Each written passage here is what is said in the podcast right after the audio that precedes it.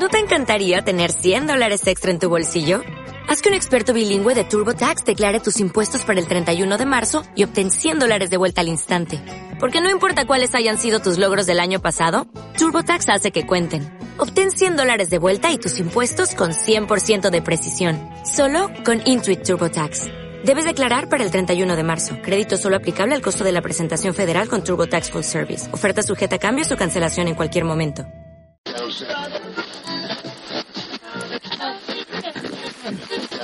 嗯。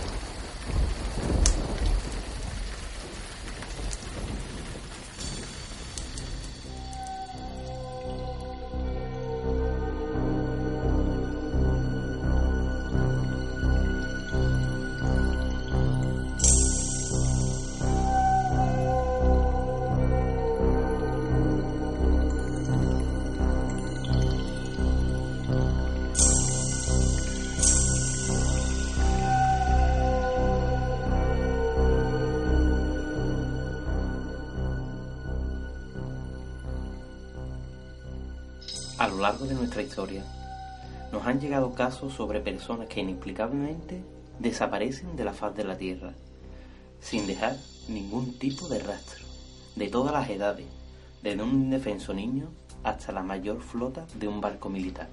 Créanlo, un barco militar, sin importar raza ni lugar.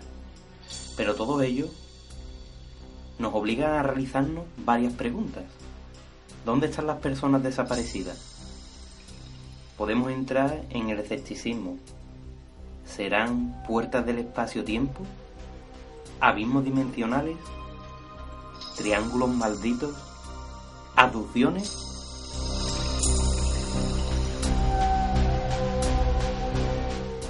¿O por todo lo contrario es obra del ser humano?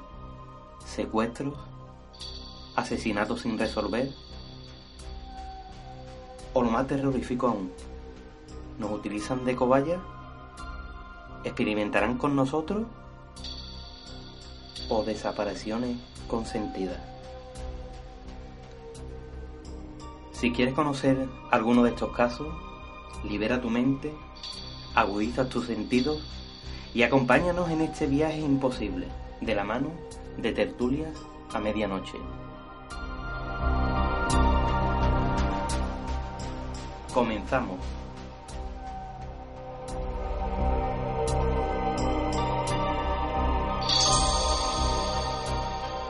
Buenas noches amigos y bienvenidos una vez más a este vuestro programa del misterio Tertulias a Medianoche. Hoy, después de un largo tiempo en stand-by, por motivo ajeno a nosotros, volvemos con más fuerza que nunca. Hoy tengo el gran placer de contar aquí en la mesa tertuliana con nuestro amigo Adolfo. Buenas noches Adolfo. Hola, buenas noches Quito.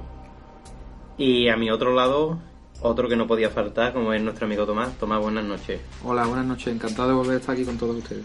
Encantado soy yo por teneros aquí una vez más.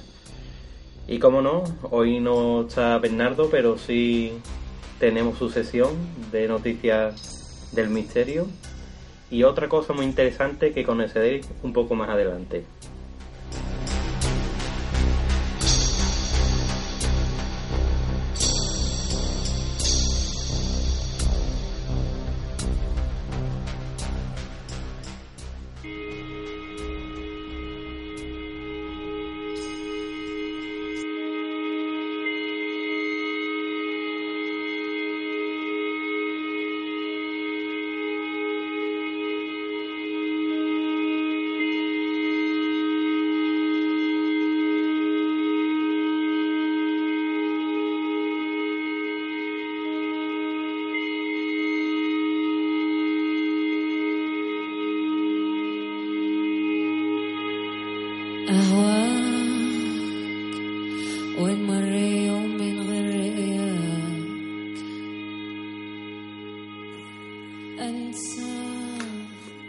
Vez en cuando, los medios de comunicación nos hablan de personas desaparecidas.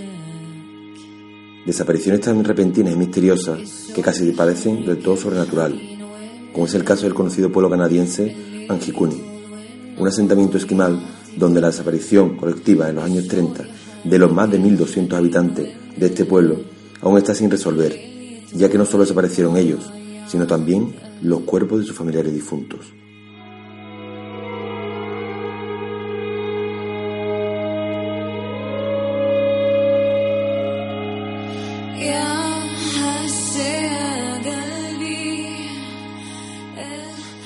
España, aún nos estremecemos al nombrar al niño David Guerrero, o como más se conoce, el niño pintor de Málaga, que el 6 de abril de 1987, hace ya 28 años, desapareció sin dejar rastro alguno. Una desaparición que se clasifica como caso extremo, debido al hecho de que no hay absolutamente ninguna pista sobre lo que le podría haber sucedido, ni testigo alguno, como si David se hubiera desvanecido en el aire.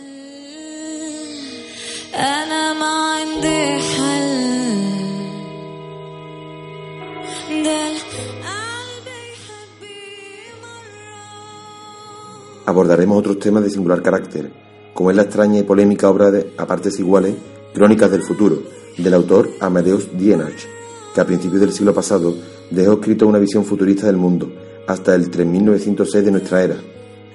Tanto es así que hasta se ha relacionado a los círculos masones con el secretismo que envuelve este libro, de difícil acceso, y donde suenan ecos de teorías conspirativas de nuevo orden. Acompáñanos una vez más por el fantástico y apasionante mundo del misterio no te arrepentirás.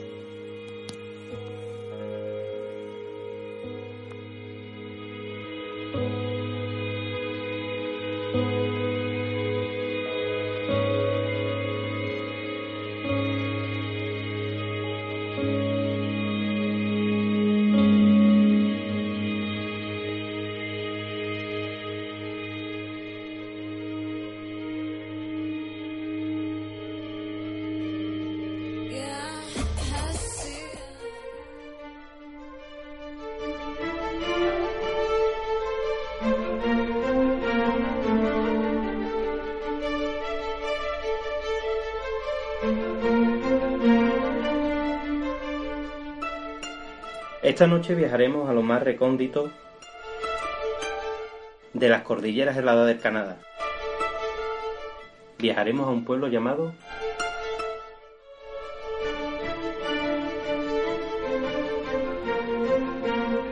Para todos los que no sabéis, Anjikuni era un pueblo pesquero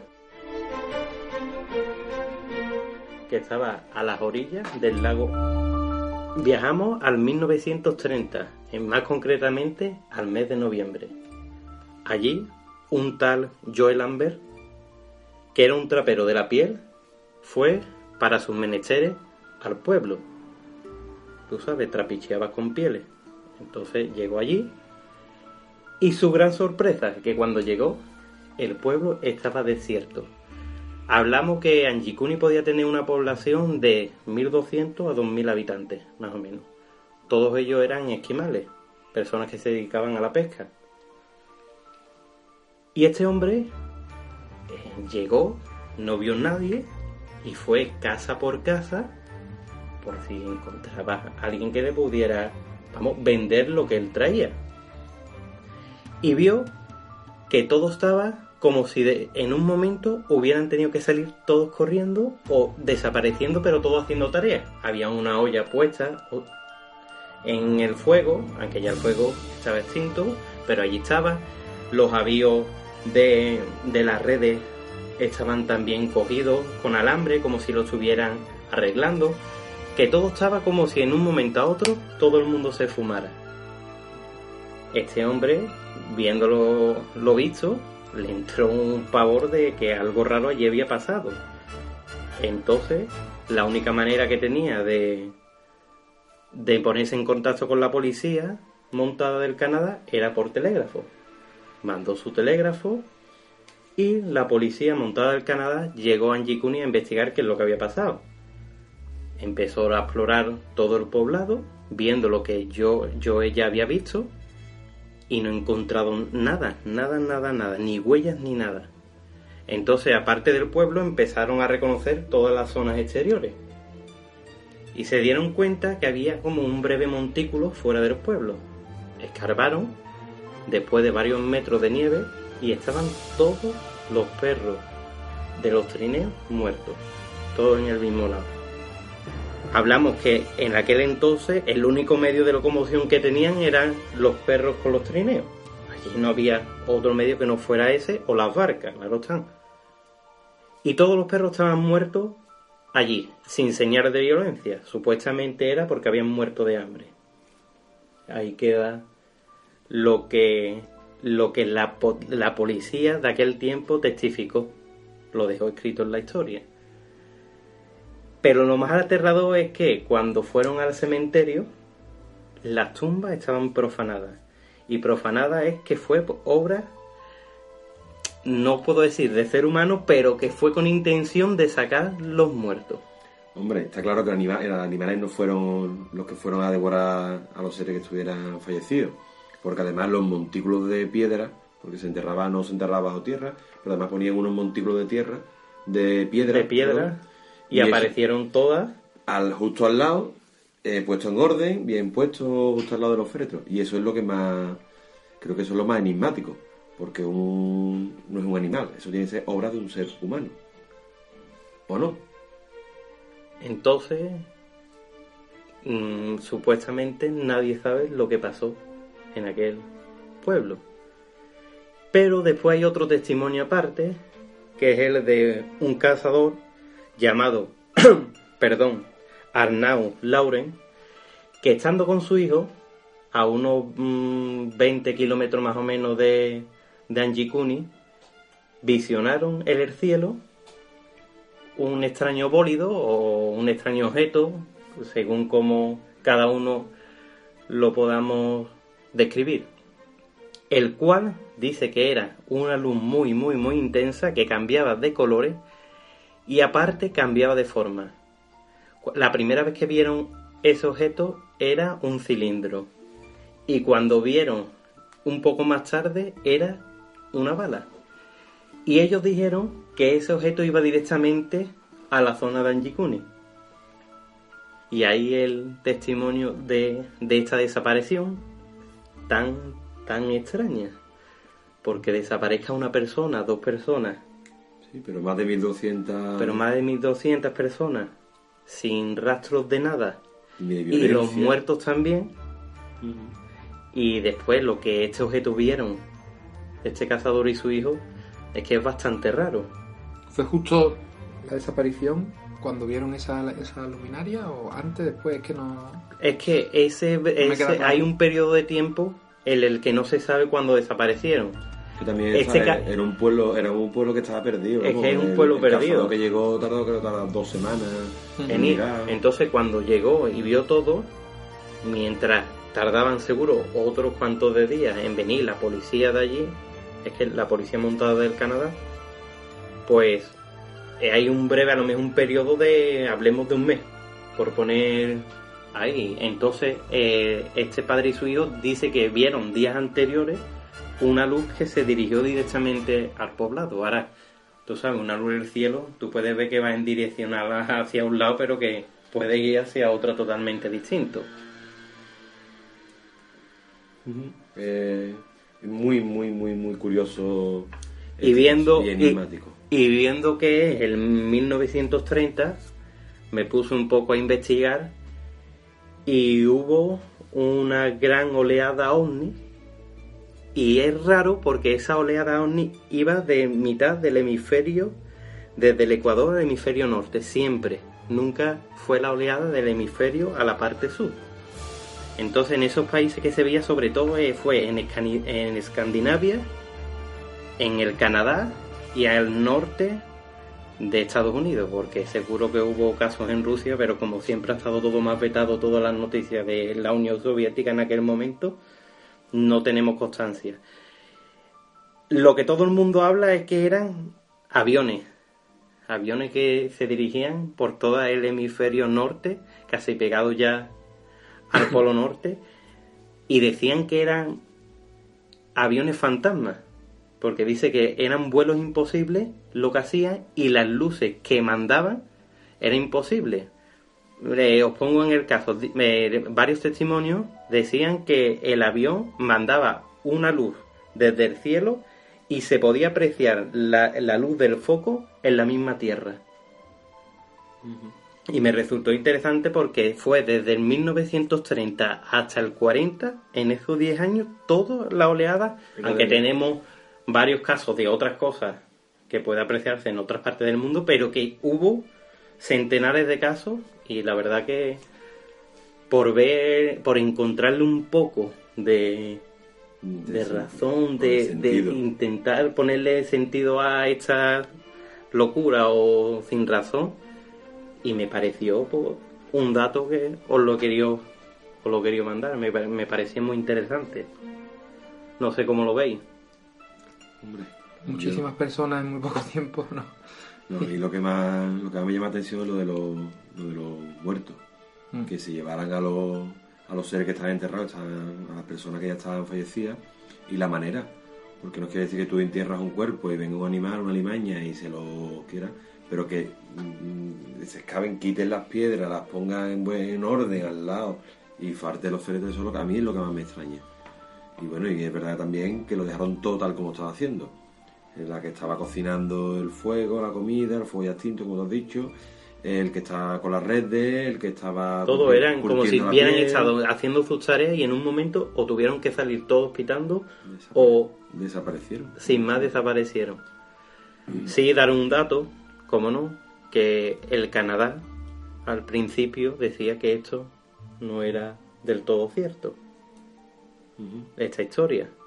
Pero hace menos de 10 años eh, rectificaron y dijeron que allí sí había un pueblo y en el cual no se sabe dónde sus pocos habitantes, entre comillas, están. Esos son los misterios. Pero no solamente en Canadá, sino también en... Aquí también en España hay mucho, ¿verdad, Tomás? Pues sí. Concretamente, yo os traigo dos casos bastante bipolares. Uno es actual, del extranjero, aunque de sobra conocido por todos. Y otro, eh, pues ocurrió el 6 de abril del 87. Justamente el 6 de abril se cumplirá 28 años de esta desaparición muy famosa por conocida en España. Aún recuerdo cuando abría el programa Quién sabe dónde, de Paco Lobatón, de sobra conocido por todos también, en el que abrían el programa con una foto de este niño. Era un niño de 13 años, conocido de sobra también como el niño pintor, que tenía grandes dotes con la pintura, ¿no? Y a su corta edad, 13 años, pues desapareció de la faz de la Tierra, pero radical. O sea, la desaparición de la más sorprendente que había en España, sin duda alguna, junto con, con la del niño de Somosierra, que también es muy, muy conocida. Eh, este chico era un chico bastante introvertido y directamente pues eh, le iba, iba a ser expuesto una de sus obras de un Cristo que, hizo David Guerrero Guevara eh, y eh, iban a exponerlo en la Galería de Arte y en Málaga. Era malagueño, iba tranquilamente a las 7 menos 20 de la tarde de ese 6 de abril del 87, destino a coger el, el autobús. Y lo último que se sabe de él es eso, directamente. Él iba a coger el autobús, habló con algunas personas, amigos, familiares, conocidos, eh, saludó a algunos, él iba directo a la galería y eh, no se llegó a montar ni en el autobús. Es lo que se sabe de él. O sea, automáticamente no hay, ahí se pierde eh, todo rastro de, de- David y vamos, nunca llegó a coger el autobús como, como digo y se fumó literalmente. Eh, prácticamente hace ahora 28 años y en todo este tiempo lo que se ha, lo que se ha sabido ha sido muy poco. Siempre se rumoreó de que él, eh, poco antes de, que le pasara esto, fue un viaje a Portugal. Al parecer se rumoreó que había conocido a alguien, que eh, se rumoreó sobre muchas muchas cosas ¿no? que podían haber ocurrido, como haber conocido a alguien y que directamente hubiese, se hubiese escapado a Portugal. También lo típico, eh, muchas personas llamando diciendo que lo habían visto en varios sitios, Además, todo es falso. Incluso se especuló también con un rapto, ¿no? Sí, con un rapto. Con un rapto. Efectivamente, como dice Adolfo, un secuestro. Eh, como un rapto, un secuestro de una persona interesada en el mundo del arte, de la pintura, porque recordad que David tenía grandes dotes para esto y, vamos, tendría, tendría bastante el futuro asegurado según como, como él pintaba, lógicamente.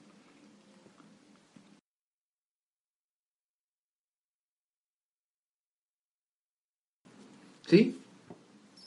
Aparte del niño pintor, el otro caso que en España fue tan influyente fue el niño de Somosierra.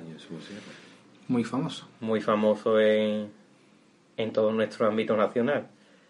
Y también tenemos muy reciente en estos años, como es Jeremy, el niño canario, que a día de hoy tampoco sabe nada. Está desaparecido. Estaba jugando en un, un escampado prácticamente. Y desapareció. Y el otro caso que más nos llega es el de Josué, aquí en, en Sevilla, en el cual lleva ya siete años perdido.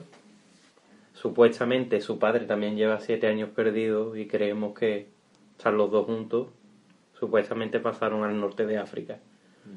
Pero lo que pasa lo es que dejamos... con, esto del- con el niño de Somosierra, eh, yo no lo veo tanto igual eh, con estos casos, sino porque el niño de Somosierra se especuló mucho. Sí. Porque es que su cuerpo, él se sabía que estaba montado en el camión y su cuerpo no, apareció, no apareció con detrás del accidente. Llevaba una mercancía mm, del padre que era peligrosa, que era Ácido sulfúrico. eh, ácido sulfúrico, pero que tampoco pudo llegar a, decían los especialistas, tampoco pudo llegar a deshacer el cuerpo del niño. no porque los huesos del todo no lo... Pero después hay una teoría también que hubo algunos que estaban, eh, cuando ocurrió el accidente, eh, las personas que estaban- que iban cerca, vieron aparecer una furgoneta con dos personas altas, rubias, vestido con una Bata blanca. con bata blanca. Que eso es lo que yo creo que es más Lo misterioso. extraño. Porque después lo de Jeremy y lo de... Sabemos bueno, que es una cosa más... eh, quizás más por desgracia mundana. y, y más des- y por desgracia más desagradable porque no se sabe nada y Hombre, sabe- desagradable creo que puede ser los dos iguales, Los porque la, La otra familia- familia, sus abuelos, ¿Cómo sufre? Pues, estuvieron también buscando a ese niño. Lo que pasa es que estamos hablando de dos Sí, perfiles que, que en este, en este caso dos- no, no se rodea de misterio son simplemente desapariciones pero no, hay, no rodea de misterio En, en el caso del niño pintor está claro una cosa. Absolutamente... No se sabe es absolutamente que desapareció nada. de- prácticamente desapareció en 100 metros Sí, sí. O sea, es como si se lo hubiese tragado la, en la acera de su casa, o sea, algo así. Eh, y, y en caso de- eh, en el caso del niño Somosierra que os habéis comentado, mm, aunque sea un caso también muy, muy sorprendente, hay un paralelismo ahí pequeño que no sé si os habéis dado cuenta o si, o si lo recordáis por las fechas y demás. Eh, el, el niño pintor desaparece el 6 de abril del 87. El niño de Somosierra, si mal no recuerdo, es año arriba o año abajo, o sea, muy cercano en la fecha de- de- del niño pintor. El niño pintor contaba con 13 años y el niño de Somosierra tenía 9 años, creo recordar, o 10. O sea, paralelismo algunos hay, aunque sea pequeño, ¿no? Ese también que porque comento. tenía- son, sería- son personas coetáneas con nosotros, es decir, que prácticamente tenemos la misma edad que Sí, ellos. sí, sí, eh, Y yo, tengo, y yo tengo mucho, muy, también es verdad que el programa de Paco Lobatón tengo un recuerdo de estos dos casos Sí. y yo los recuerdo, aparte de con misterio, con, miedo, los recuerdo con miedo, Sí, porque como- además... con todos impresión, nuestros- con impresión, con- con- Nuestros padres también nos hablaban que no podíamos ir en la calle, tenemos que tener cuidado con la gente, con esto, con El lo niño otro. con la foto de la comunión de Somosierra. Es verdad. Pero está claro que, que en el niño de Somosierra hay muchas más. pero son diferente, totalmente diferentes. diferente. Pues el niño Somosierra fue a través de un accidente. Y hay más Lo pasó. Porque también hubo una teoría que dice que se bajó antes. Eh, que los padres fueron persiguiendo con el camión porque alguien lo había arrastrado antes y se lo había llevado. El tacógrafo del camión indica que hubo 13 paradas en un tiempo en un, En en un espacio de tiempo de 15 corto. kilómetros. El tacógrafo del camión, que es un disco que tiene el camión en el que indica todas las 13 paradas. paradas? 13 paradas en 15 kilómetros, porque pararon en una venta Sí, después bajaron... y bajaron die- 15 kilómetros a una velocidad bastante frenética para ser un camión cargado de ácido sulfúrico, ¿vale? Que es otro dato importante. Y se, rumore, se llegó a rumorear incluso de que al padre le habían, a- al- porque viajaba, eh, recordemos, padre, madre e hijo, y al padre le habían encomendado, según se rumoreaba también en ese tiempo, de que fuera con un cargamento de droga. Uf, Entonces, que- ahí hay algo raro también en ese sentido. Eso ya es otra teoría hay ahí, distinta a hay ahí muchas, muchas cosas raras que todo eso, vamos, eso ya son teorías que, que hubo en ese momento y demás, ¿no? Yo, no, yo nunca me he escuchado nada de eso de la, del tema de la Sí. droga y tampoco creo que. Pero que sea esas, tre- relevante esas ahora. 13 paradas o por ahí, o 10 o 12 paradas que hubo en 15 kilómetros no es normal. Eh, Ahí claro. está el key de la cuestión y a la velocidad que dice que iba el camión. De todas maneras, también podemos hablar, a lo mejor no en estos casos, pero otras son desapariciones, como bien he dicho al principio, consentidas. Sí, claro. Por deciros algo, algo muy actual, eh, en Casalla de la Sierra desapareció un joven que estudiaba medicina en Sevilla. Hablamos de joven con 19, 20 años. Su estatus en su casa y en su domicilio y en su pueblo es que estaban muertos, pero muertos certificados. Nunca había encontrado el cadáver, pero estaban muertos certificados. Y llegó una noticia asombrosa a su familia que lo encontraron en un bosque, en no sé si a la afuera de Florencia, por la Toscana, por ahí, viviendo como un ermitaño. La policía eh, dieron una queja de que había gente viviendo en, ilegal en unos bosques, se personó, le pidieron una identificación y eh, la identificación que dio fue el carnet de la Universidad de Sevilla cuando estudiaba. Vaya tela. Entonces, eso eh, le llegó la noticia a los padres en Casalla. Los padres cogieron de momento un avión, se implantaron allí y ha vuelto a desaparecer. Curiosamente, dos veces seguidas y por su propio pie. Era un chico modelo, tanto con los padres bien como sus amigos, un poco casero y hablamos de eso. Bueno, pues para culminar la bipolaridad, aunque sean casos diferentes, porque este caso es extranjero y es de sobra conocido por toda la audiencia, pues la pregunta que podríamos hacer es dónde está el más famoso de los yihadistas últimamente, ¿no? en ese atentado de, de París, como es Salah Abdeslam.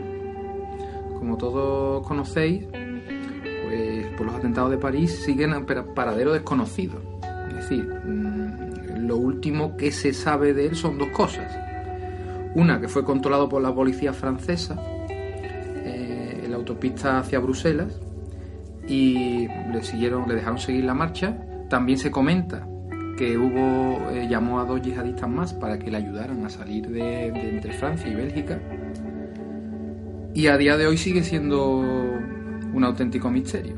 Esta persona también recordamos, que si hemos visto todo en la televisión últimamente, después de los atentados, pues esta persona hace como especie de una mueca mirando a cámara, pasando por los mismos atentados de la parte donde estuvieron en los, en los restaurantes donde hubo, todos los atentados en París, mirando a cámara. Y esta persona, aparte de reírse un poco ahí o hacer una especie de mueca, sigue a día de hoy en paradero desconocido. Es que Es difícil saber dónde está Salah Abdeslam. Ni nosotros tres, ni todos nuestros radios oyentes pueden, pueden llegar a saber la red tan grande que pueden tener y la ayuda que pueden tener. Eso está metido en cualquier lado porque creemos que son pocos, pero cada vez están más instalados En la sociedad. en la sociedad. De hecho, a, lo- a los demás. Hace, perdona que, Sí. que te, perdo- eh, que te interrumpa, para poneros un ejemplo de cómo están tan insertas en la sociedad, de que eh, el otro día salió una noticia Sí. de un jugador de fútbol que ha estado en primera división alemana jugando, que estamos hablando de que ha jugado la Bundesliga, y se pasó a la yihad. Dejó su esposa aquí, dejó toda su vida aquí y pasó. Por eso te digo que, que nos creemos que no, pero por desgracia, Sama y yo, para mí, eh, Que el que menos seguro que espera tiene, sale. que tiene ayuda por todos lados. Sí, está claro. Yo quiero hablar poco de este tema porque no, no me gusta no me gusta hablar de los jeeps del tema del, este, no sé por qué. Pero está claro que se está viviendo una guerra, que hoy en día hay una guerra y que tenemos que ser conscientes de que de que estamos luchando diariamente la fuerza está luchando, la fuerza del Estado está luchando con- contra ellos, que es verdad, que están en todos lados. No, no, es súper importante eh, el, eso que dice Adolfo porque, bueno, una cosa súper importante que es la que yo veo en este tipo de casos es la colaboración ciudadana, ¿no? Ahí una vez que salió la imagen de este hombre, es raro que no haya visto a nadie o que no haya ayudado a nadie. Eh, hay veces que ocurre ciertos casos así de terrorismo, ya sea de este tipo yihadista o de otro tipo, y la colaboración ciudadana es súper importante. Y curiosamente esta persona o a nadie la ha reconocido, o se ha camuflado muy bien, o como dice Quito, a saber dónde se encuentra. Pero es un paralelismo que quería hacer más actual respecto a desapariciones misteriosas, aunque esta persona está claro que está súper escondida en este momento. Yo hablando de, de esto, pues se me venía a la mente un sevillano, no creo recordar, que dio la vuelta al mundo con su barco, solo, y en el cual desapareció sin dejar ningún tipo de, de rastro. Aunque lo terrorífico de este caso es que cuando la última vez que hablaron con su familia por radiofrecuencia, estaban subiendo a la, sí, que estaban subiendo al barco, estaban en la escotilla, estaban subiendo, están subiendo, están aquí. La verdad que estamos hablando de desapariciones cercanas, pero yo creo que esta es bastante. Terrorífica.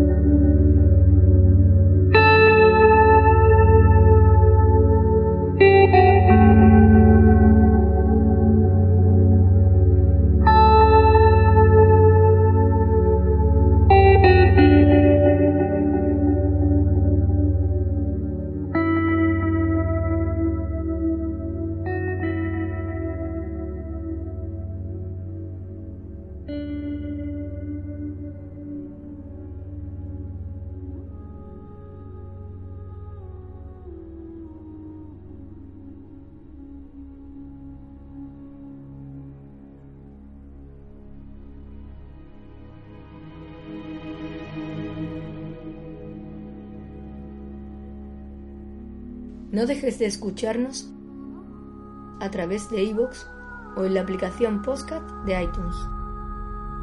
Tertulias a medianoche. Y sigue nuestros vídeos promocionales en el canal de YouTube. Y noticias del misterio en el blog tertulias a medianoche blogspot.com. ¿A qué esperas? Abre la puerta al misterio.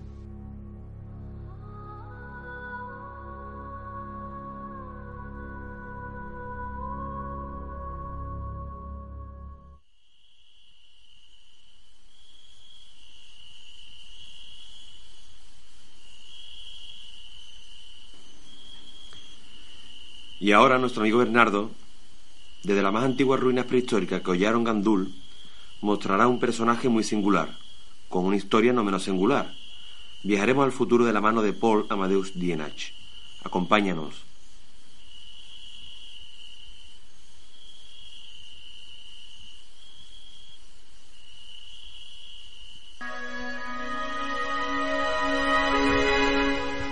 Y el siguiente viajero en el tiempo que os traigo se llama Paul Amadeus Dianash. Es sin duda uno de los de esos viajeros en el tiempo que lo descubrí hace muy poco. Y digamos que rompe con, con cómo consigue este señor viajar en el tiempo, porque rápidamente todos pensamos de que para viajar necesitamos una especie de máquina. Y no es así. Bueno, pues Paul Amadeus Dianish vivía a principios del siglo XX en Europa Central, concretamente en alguna tierra o alguna nación de origen alemán.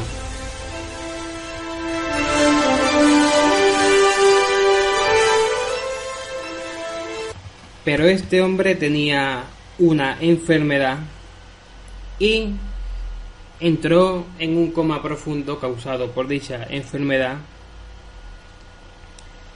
y estuvo pues mm, al menos un año entero en este coma y cuando despertó comprobó algo que no podía creer ¿Por qué? Porque sin él saberlo, viajó al futuro y entabló contacto con personas que, que vivían por aquel tiempo allí. Él lo dejó todo por, todo por escrito, todo lo que vio, todo lo que le contaron aquellas personas del futuro, en unos libros que los masones de su tiempo se lo tomaron muy en serio. Y estos mismos masones custodian los legajos que escribió este hombre.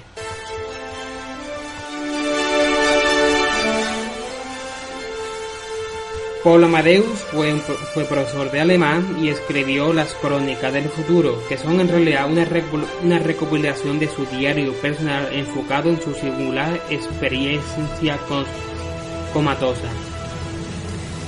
En 1921, Dianich fue víctima de una epidemia de encefalitis letárgica, provocándole un coma profundo que estuvo todo un año en un hospital de Ginebra, pero su conciencia consiguió romper la fibra del espacio y del tiempo y viajó hasta el año 3906, despertando en el cuerpo de un hombre llamado Andreu Norman.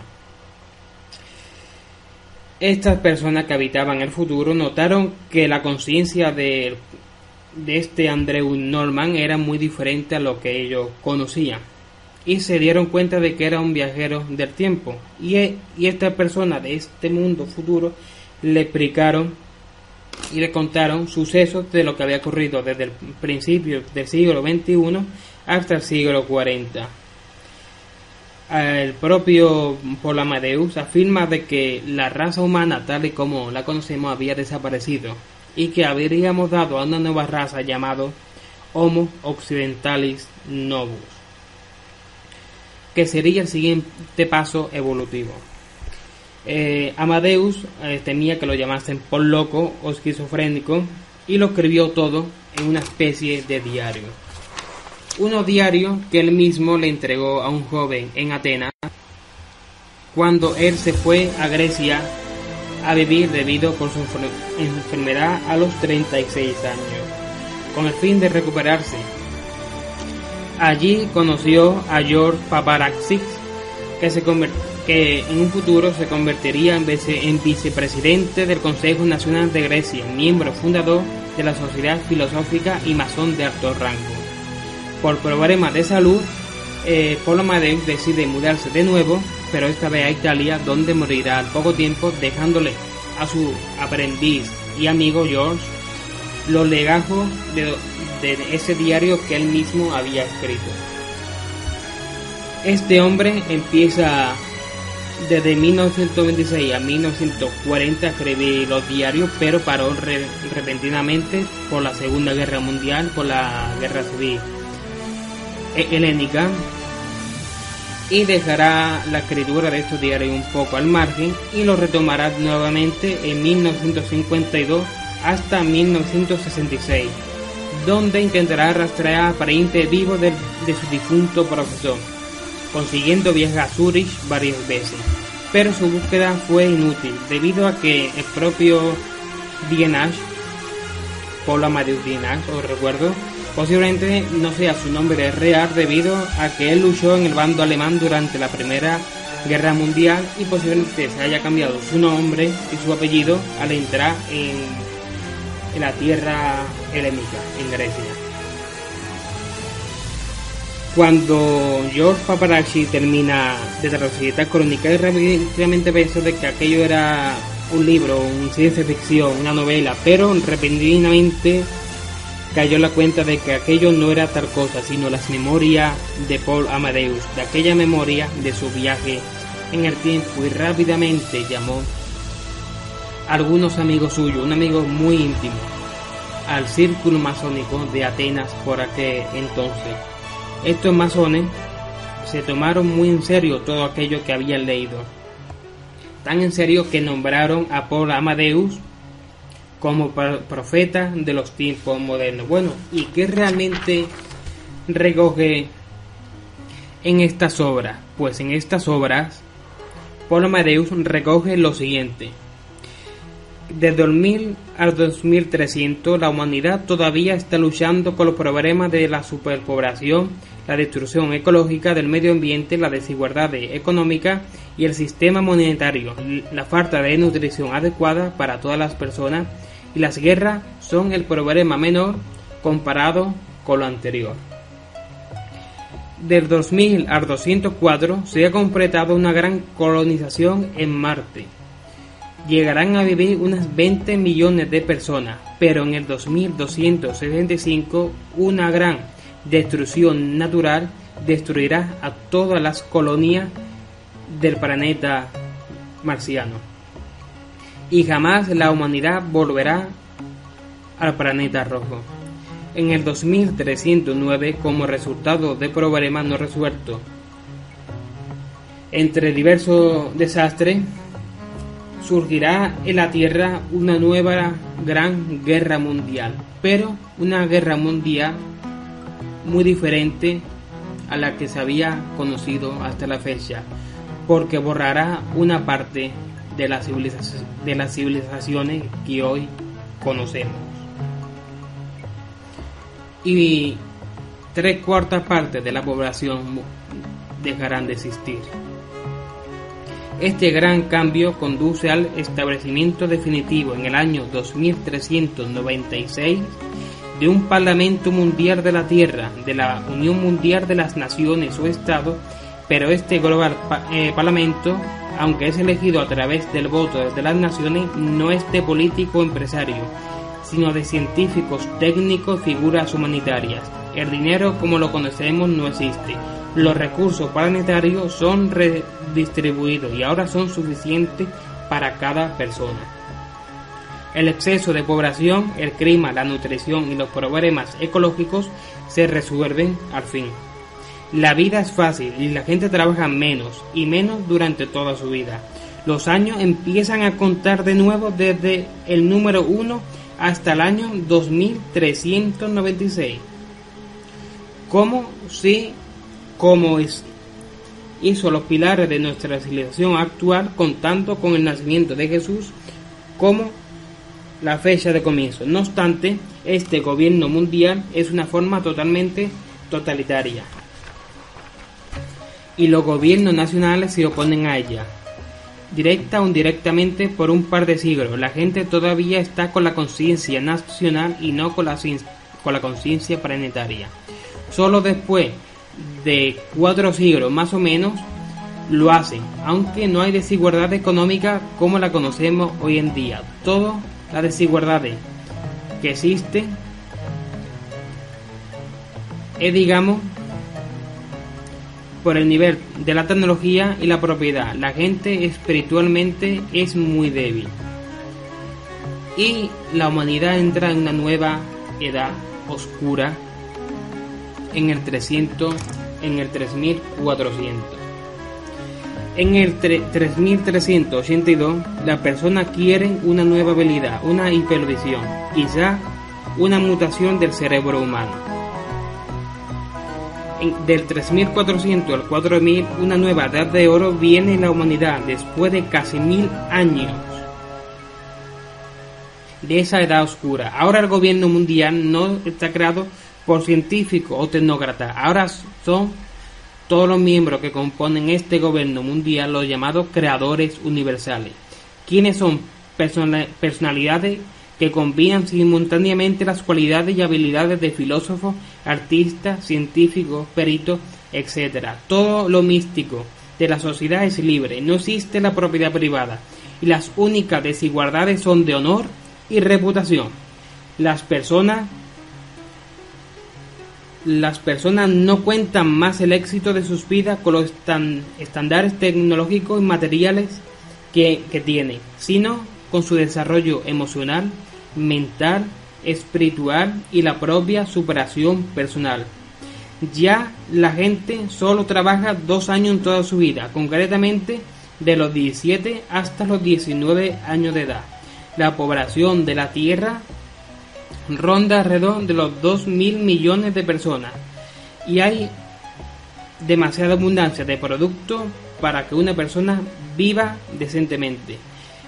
Hasta tal punto de que la sociedad mundial solo existen tres leyes fundamentales. Primera, las que refieren con el término del trabajo de esa edad de los 19 hasta los perdón de los, de los 17 hasta los 19 años segunda ley la que refieren al tráfico y distribución de bienes y tercera ley en este futuro las que se refieren al tamaño de la población estable en otra palabra control de nacimiento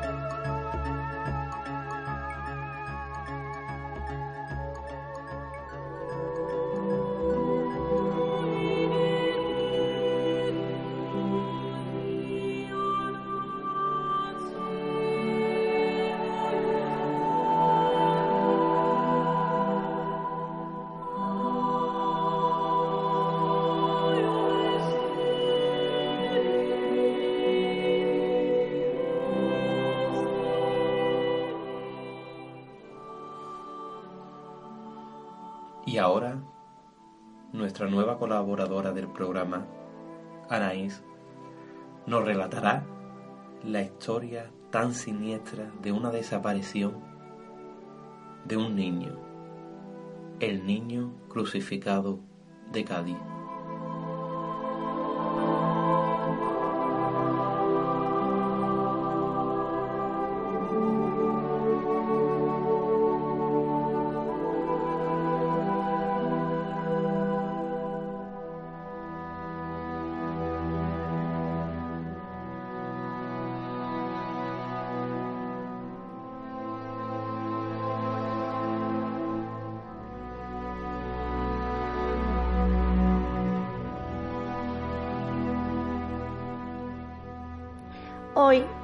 Quisiera contaros la historia de Juan Páez, un niño de tan solo 5 años que ya casi nadie recuerda. Por peculiares que os parezcan, los hechos que relataré a continuación son totalmente ciertos, por extraños que nos parezcan y aunque se alejen de toda lógica. ¿Cuántas cosas pasan hoy en día imposibles de explicar? Más de las que creemos y de las que llegan a nuestros oídos. Transcurría un caluroso verano del año 1708 en Cádiz. Una tarde, el pequeño Juan Páez, el cual dije anteriormente que tenía cinco años, salió de su casa en la plaza de San Juan de Dios. Pasado un rato, y habiendo llegado la hora de que el pequeño debiera de estar de regreso en casa, su madre, María de los Ríos, preocupada, salió a buscarlo a la calle. Recorrió todos los rincones en donde el niño solía ir a jugar y visitó la casa de todos sus amigos sin obtener respuesta sobre el paradero del pequeño. Cada vez más asustada y nerviosa, empezó a preguntarle a todo el que se cruzaba si habían visto al niño. Nada. Nadie lo había visto. Se corrieron las voces de que el pequeño había desaparecido y todas las familias del barrio ayudaron en su búsqueda. Rastrearon palmo a palmo la ciudad a ambos lados de la muralla. Tanto revuelo ocasionó que llegó a oídos del corregidor y éste, afanado en ayudar, puso a todos sus hombres a buscar al pequeño Juan. Buscaron y buscaron, pero no lo encontraron y estuvieron así durante días y días. A finales del mes de agosto, cuando nadie esperaba volverlo a ver, apareció por la calle Soto, muy cercana a su casa. El aspecto del pequeño era lamentable y no era capaz de articular palabra alguna. En la espalda tenía numerosas llagas, las cuales revelaban que había sido flagelado, y sus manos y sus pies tenían heridas hondas tales que parecía que había sido taladrado. Claramente eran signos de estigmas. Parecía que había sido crucificado. Lo peor es que de su pene colgaba un trozo de piel, como si en algún momento unas manos torpes hubieran intentado circuncidarlo. Fue ingresado en el hospital de San Juan de Dios. Los sanitarios le preguntaron qué le había pasado y quién le había hecho eso. Pero el niño seguía sin articular palabra alguna. Mucha gente pensaba que todo se trataba de un ritual macabro de algún perturbado, e incluso sospechaban de un hombre muy huraño e introvertido que vivía por la zona, Jean Larue Rius, pero no pudo ser interrogado porque apareció ahorcado días después en su domicilio. A principios del mes de septiembre, más concretamente el día 6, tras pocos días desde su aparición, el pequeño Juan exhaló el último aliento de vida. Y lo más increíble, sus brazos se extendieron y un pie se puso encima de otro simulando una cruz. Algunos decían que era una recompensa divina por los días de Calvario a los que se había visto sometido durante su desaparición no hubo forma alguna de conseguir cambiar la forma del cuerpo y tuvieron que hacerle un ataúd a medida. Gente de todos los lugares acudieron a su entierro, dada la peculiaridad de los hechos, y le fue dada santa sepultura en la Catedral de Cádiz. La Iglesia proclamó al niño mártir y el, el cuerpo fue reclamado como reliquia, de la cual no se sabe su paradero. A día de hoy hay una casa con el nombre de Juan Páez en la calle Obispo Urquinaona. Lo que no sé es si sus habitantes conocen la historia del pequeño Juan Páez, del niño crucificado, el niño mártir.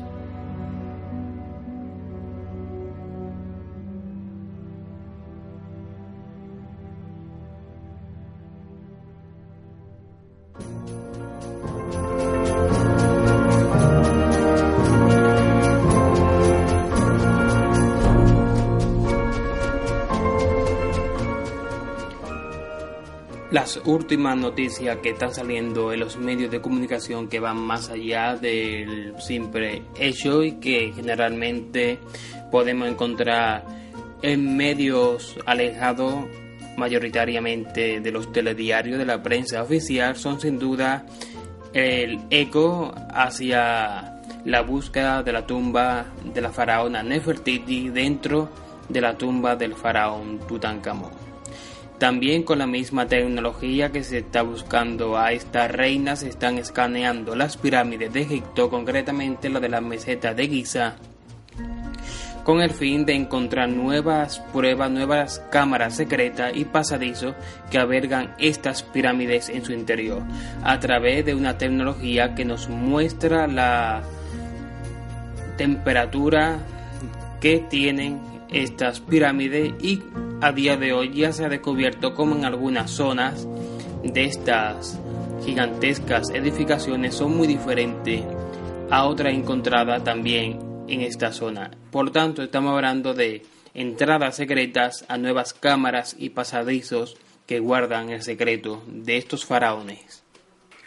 Y desde Egipto viajamos hasta Escocia, concretamente la isla de Skype, donde un grupo de paleontólogos de la Universidad de Edimburgo han descubierto un yacimiento de dinosaurios, concretamente de una especie semejante a lo que vulgarmente se conoce como cuello y largo, que en la ciencia pues eh, son los antepasados de los brontosaurios.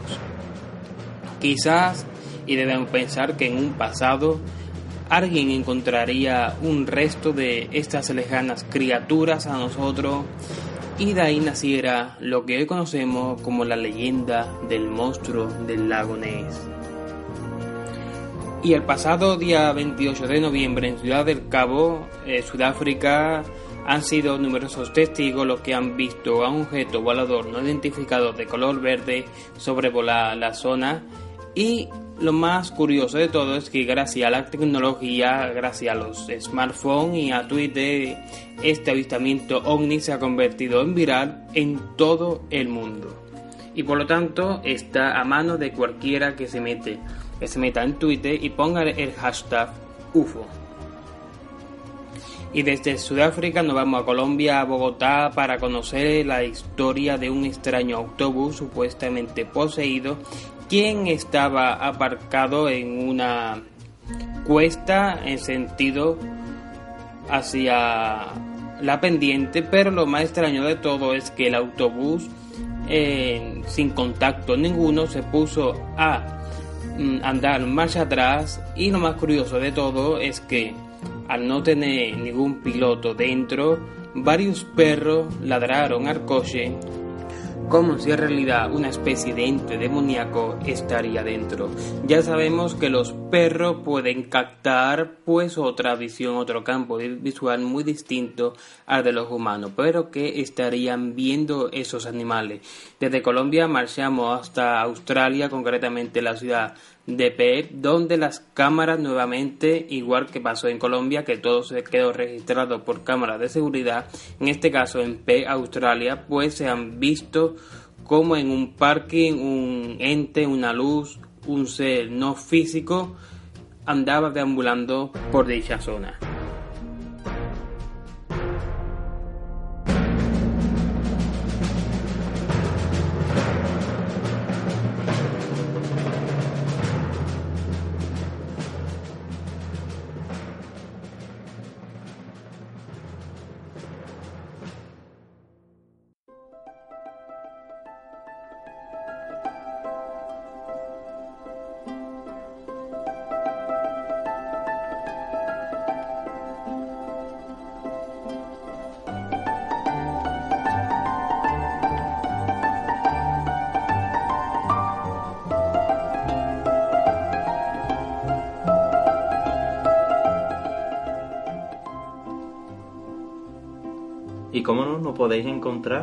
En todas las redes sociales, como es Facebook, con el nombre de Tertulias a Medianoche, en Twitter, como Tertulias M, en Google Plus, como Tertulias a Medianoche, y aparte, como ya os han dicho antes en la cabecera, tenemos también nuestro blog con el mismo nombre, donde colgaremos eh, fotos sobre casos que hablaremos, noticias del misterio y, como no, nuestro correo electrónico que es tertuliasmedianoche.gmail.com el que cualquier cosa que nos quiera escribir, aquí estamos para... Y si quieren participar, también estamos abiertos a, a nuevos compañeros, a nuevos tertulianos, que pongan su granito de arena y que le apasione este tema y tiene las puertas abiertas. Como Anaís, que ya ha participado en este programa, en el cual le mandamos desde aquí un saludo a todos y agradecerle lo que ha aportado. Y aparte, tenemos también a otros colaboradores que vendrán para el próximo programa. Sorpresa para el próximo programa. Como es David y Miguel, que nos traen cosas muy, muy interesantes de este mundo. Y como no, desilusionarse como hasta ahora por este tiempo perdido, porque la semana que viene viene cargada de mucho, pero que mucho miedo. Nos vemos la semana que viene, amigos. Un saludo a todos. Saludos y no, no perderse el siguiente programa.